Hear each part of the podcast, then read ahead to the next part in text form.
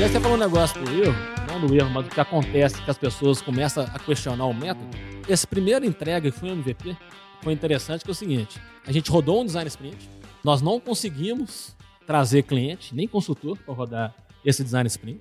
É algo curioso, né? A gente estava impactando a forma de trabalhar do consultor e do cliente e esses caras não estavam sendo ouvidos. Isso é, acho que é um erro Mas não conseguiu trazê-los porque por estão resistência, dispersa por resistência da empresa. resistência da empresa. Não viu valor nisso? não é viu isso? valor nisso. Tinha um- uma questão que a agenda do consultor Complicado. é complicada. Então, é fazer- muleta. Hoje eu falo fazer um assim, a agenda é muleta. E, e de fato é muleta. Eu acho isso, é. isso interessante. A gente vê isso em todos os clientes, que a- aparentemente é uma contradição, né? O cara contrata um CIO novo, ele quer fazer uma transformação, ele quer investir, e ao mesmo tempo não mobiliza a estrutura toda, porque eu acho que ele não percebe que a empresa, como está ficando digital, está todo mundo no jogo agora. Que é o que o Breno começou falando, entendeu? O Sim. cara ainda fica com uma esperança Exato. assim: eu continuo fazendo minhas coisas aqui, o software vai Sim. aparecer ali, o pessoal me entrega. Como mágica, né? Ainda é o fornecedor lá dentro, sabe? Exatamente. né? exatamente. Assim, que vai me entregar. E eu tô aqui trabalhando. Eu não posso parar de trabalhar.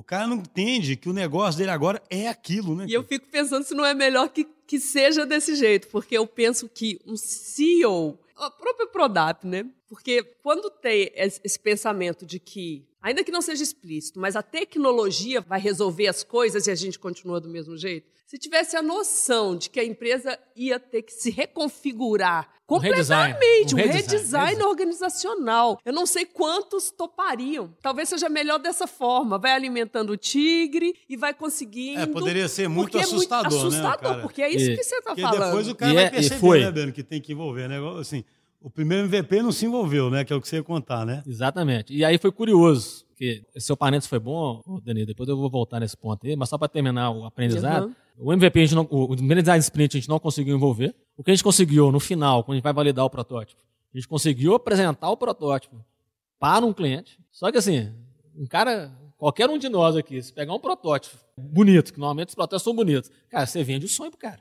Então você contou o sonho, o cara, não, maravilhoso, vai funcionar, etc, etc. Mas quando a gente botou isso no mercado, viu que não, aquela hipótese não era verdade. Viu que era uma hipótese Viu mesmo. que de fato era furada, furada. As pessoas, os clientes já recebiam aquela informação de um jeito diferente, muito mais simples. Então não fazia sentido aquilo. E aí sim, a primeira reação da empresa, hum, esse método não funciona. Tal do MVP, o cliente não viu o valor porque era um negócio pequeno, etc, etc. Começa a questionar. Aí é começa a questionar. E sabe o que eu acho curioso? Nessas horas as pessoas comparam esse fracasso, digamos assim, com uma forma imaginária de uma coisa que daria certo, mas que eles nunca fizeram na vida. Exatamente. eu acho isso curioso, sabe? Assim, eu vejo também isso em todo lugar. Na hora que acontece isso, alguém fala, ah, se tivesse, não sei o quê.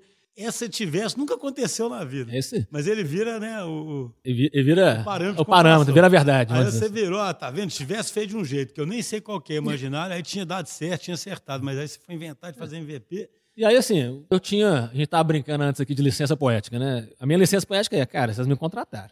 Então vocês vão ter que acreditar no que eu tô falando. Então eu, fui- eu fiquei grande, fiquei forte, né? Estufei o peito e, cara, não faço mais sem envolver um cliente, preferencialmente, se não conseguir, tem que ter consultor na mesa.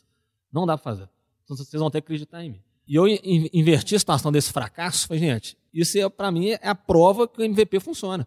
Porque a gente tinha uma hipótese, a gente não tinha certeza. Quem tem que ter certeza é o mercado, não é a gente. Então nós temos que parar de, de ser arrogantes internamente. Acho que toda empresa acaba sendo arrogante, que ela começa a ter certeza demais das coisas. Sentir o mercado e responder.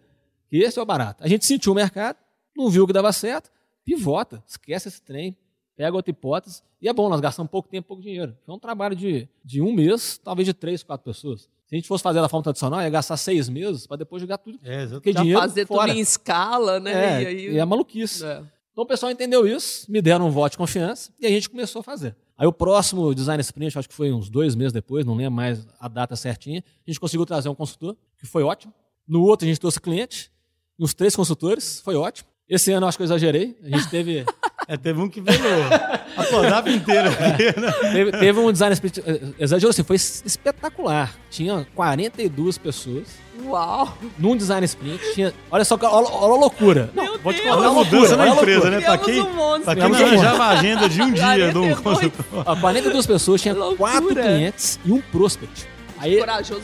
Na verdade, Denise, mas olha- o, olha a o Breno, loucura. o Breno começou a cobrar ingresso pros anos frente. Adorei. é, é receita adicional. Amei.